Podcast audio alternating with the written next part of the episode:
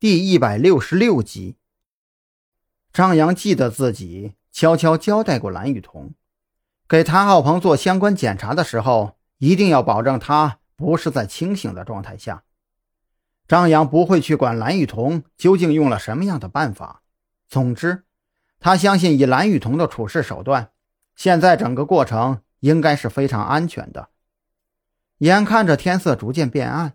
张扬也放弃了去小宁村再次观察的想法。不久以后，他接到了王啸天的电话，对方说自己正在港宁镇的一个小饭馆里等着他。做戏嘛，当然要做全套了。既然自己的行动已经被对方注意到了，那么索性就要给对方一个自己就是检测员的假象。他很快就到达了与王啸天约定的地点。现在这个时间，小饭馆里还没有多少人，他们就坐在门口的位置，旁边几张桌子全都是空的。老狐狸啊，已经把相关情况都告诉我了。看来这一次，我们即便没有触摸到子午会，也一定是碰到了某一个庞大犯罪集团敏感的神经啊！现在的情况比较复杂。我出来之前，老狐狸对我交代了几件事情。王啸天不紧不慢地对张扬说着：“你说吧。”张扬静候王啸天接下来的话。接下来这几天呀，你就先不要回特侦局了，最好也不要用电话和老狐狸联系。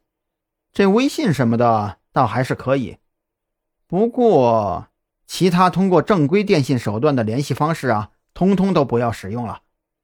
嗯，还有，老狐狸让我告诉你，我们的这一步既然已经迈出去了，那么就没有要收回来的可能。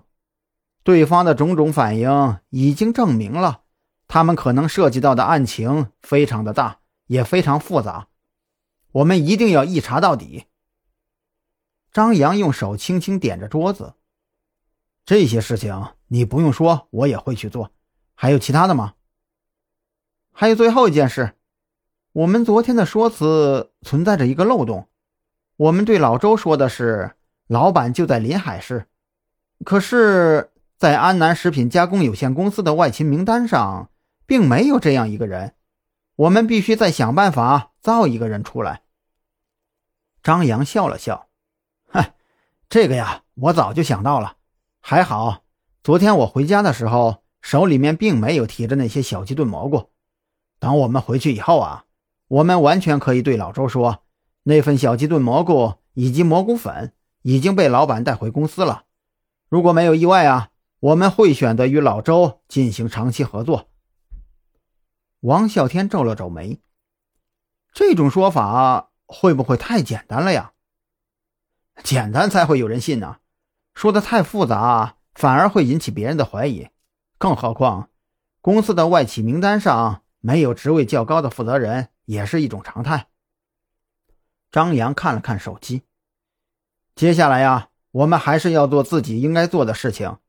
这附近几个村子的菜品，我们都有必要要收集一些。王啸天虽然不太情愿，可是显然赵军已经对他陈述了整个案件的特殊性。